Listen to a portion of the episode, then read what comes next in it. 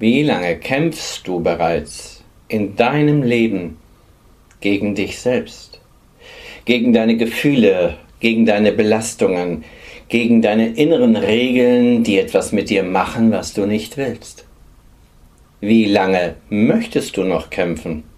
Wahrscheinlich nicht lange. Ich habe hier mal zwei Hirnhälften. Das bist du, das bin ich. Wir haben alle diese Hirnhälften und du bekämpfst dich selbst.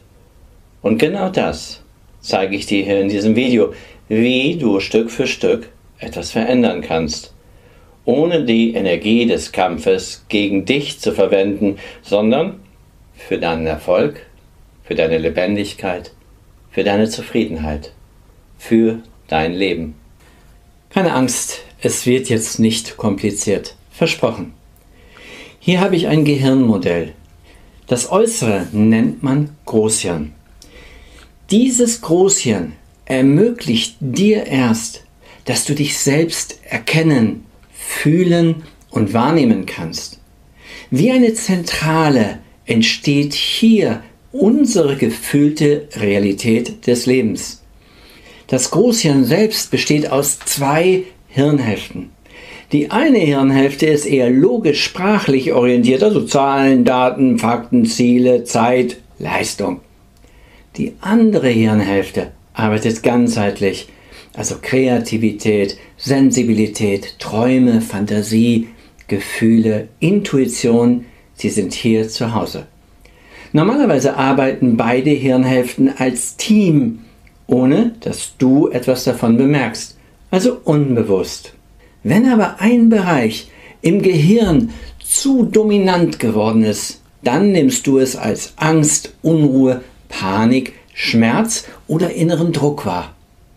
Zusätzlich kommt aus der tieferen Ebene, also dem limbischen System, sozusagen als Taktgeber noch das kindliche Erziehungs- und Prägungssystem hinzu. Du kannst die Auswirkungen fehlerhafter Selbstregulation, also unbewusster Teamarbeit, spüren. Schwierige Gefühle, manchmal wie ein Sturm, intensive Gefühle, manchmal wie ein Gefühlstsunami oder auch wie ein heftiges, gefährliches Erdbeben.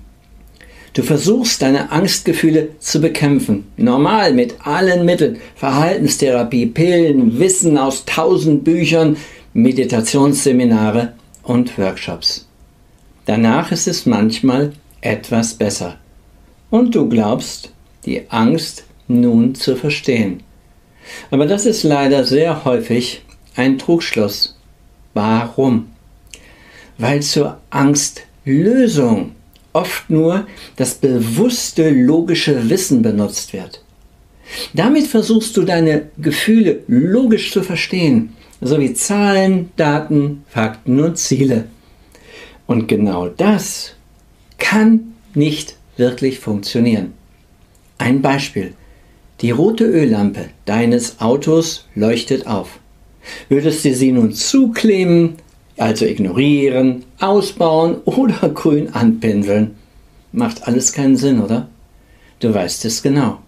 Die Öllampe ist unschuldig Sie kann nichts dafür, denn sie zeigt dir nur eine Störung an. Sie ist nicht die Störung. Und bei einer Angst ist das ähnlich. Sie ist niemals die wahre Ursache. Das Angstgefühl zeigt deinem Bewusstsein hier oben an, im Unbewussten stimmt etwas nicht. Es sagt zum Beispiel, ein Bereich ist dominant oder blockiert. Kümmere dich darum, liebes Bewusstsein.